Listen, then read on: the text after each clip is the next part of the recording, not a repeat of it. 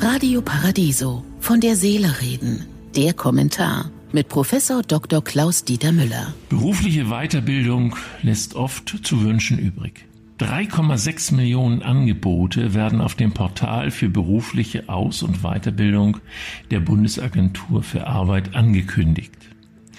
Circa 160.000 Menschen belegen jedes Jahr Kurse, deren Kosten über sogenannte Bildungsgutscheine erstattet werden. Rund zwei Milliarden Euro nimmt unser Staat für die Förderung beruflicher Weiterbildung jährlich in die Hand.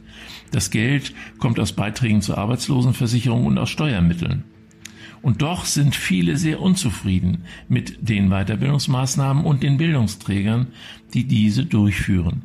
Die Gewerkschaft Verdi betont, dass jeder Arbeitssuchende und jede Arbeitssuchende, die und der in einer Weiterbildung steckt, die Arbeitslosenstatistik schönt, egal ob die Maßnahmen einen Sinn machen und qualifiziert durchgeführt werden. Die Sachbearbeiter und Sachbearbeiterinnen in den Jobcentern haben keine auch nur annähernd qualifizierte Ausbildung für den Job, den sie da machen. Sie überblicken lange nicht immer, für wen welche Weiterbildung einen Sinn macht. Auch die für eine solche Aufgabe erforderliche Empathie, Feinfühligkeit fehlt sehr vielen der Beraterinnen und Berater. Ich habe verheerende Berichte von Betroffenen gehört. Der wichtigste Grund aber sind die geringen Beratungssätze, die von der Bundesagentur für Arbeit an die Bildungsträger gezahlt werden. Sicher gibt es auch in diesem Bereich schwarze Schafe. Aber wie wollen Sie für circa 30 Euro pro Beratungsstunde hochqualifizierte Ausbilder und Ausbilderinnen finden? Die Stunden müssen vor- und nachbereitet werden. Die Länder zum Beispiel zahlen für Berater und Beraterinnen in der Existenzgründungsberatung 800 Euro und mehr als Tagessatz. Bei der Bundesagentur kommen Sie gerade auf einen Tagessatz von 240 Euro. Das bedeutet, wenn Sie die Vor- und Nachbereitung mit einbeziehen, ein Stundenlohn von 15 Euro.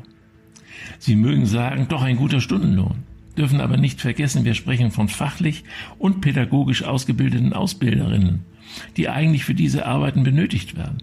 Vergleichen Sie mit den Honoraren von Anwälten und Steuerberatern. 220 bis 350 Euro pro Stunde. Oder Unternehmensberaterinnen, die durchschnittlich ca. 1600 Euro Tagessatz bekommen. Auch ist überhaupt nicht garantiert, dass ein Berater oder eine Beraterin bei einem privaten Bildungsträger für 40 Stunden in der Woche Aufträge bekommt. Viele von ihnen liegen bei ca. 2000 Euro brutto im Monat für ihren durchschnittlichen Lebensunterhalt.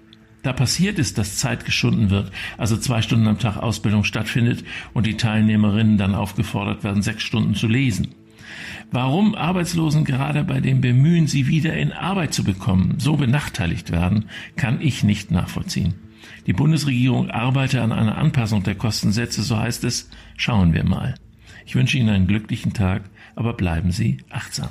Von der Seele reden mit Politik- und Medienwissenschaftler Klaus-Dieter Müller, Vorstand der Stiftung Christliche Werte leben. Alle Texte zum Nachhören und Nachlesen auf www.paradiso.de.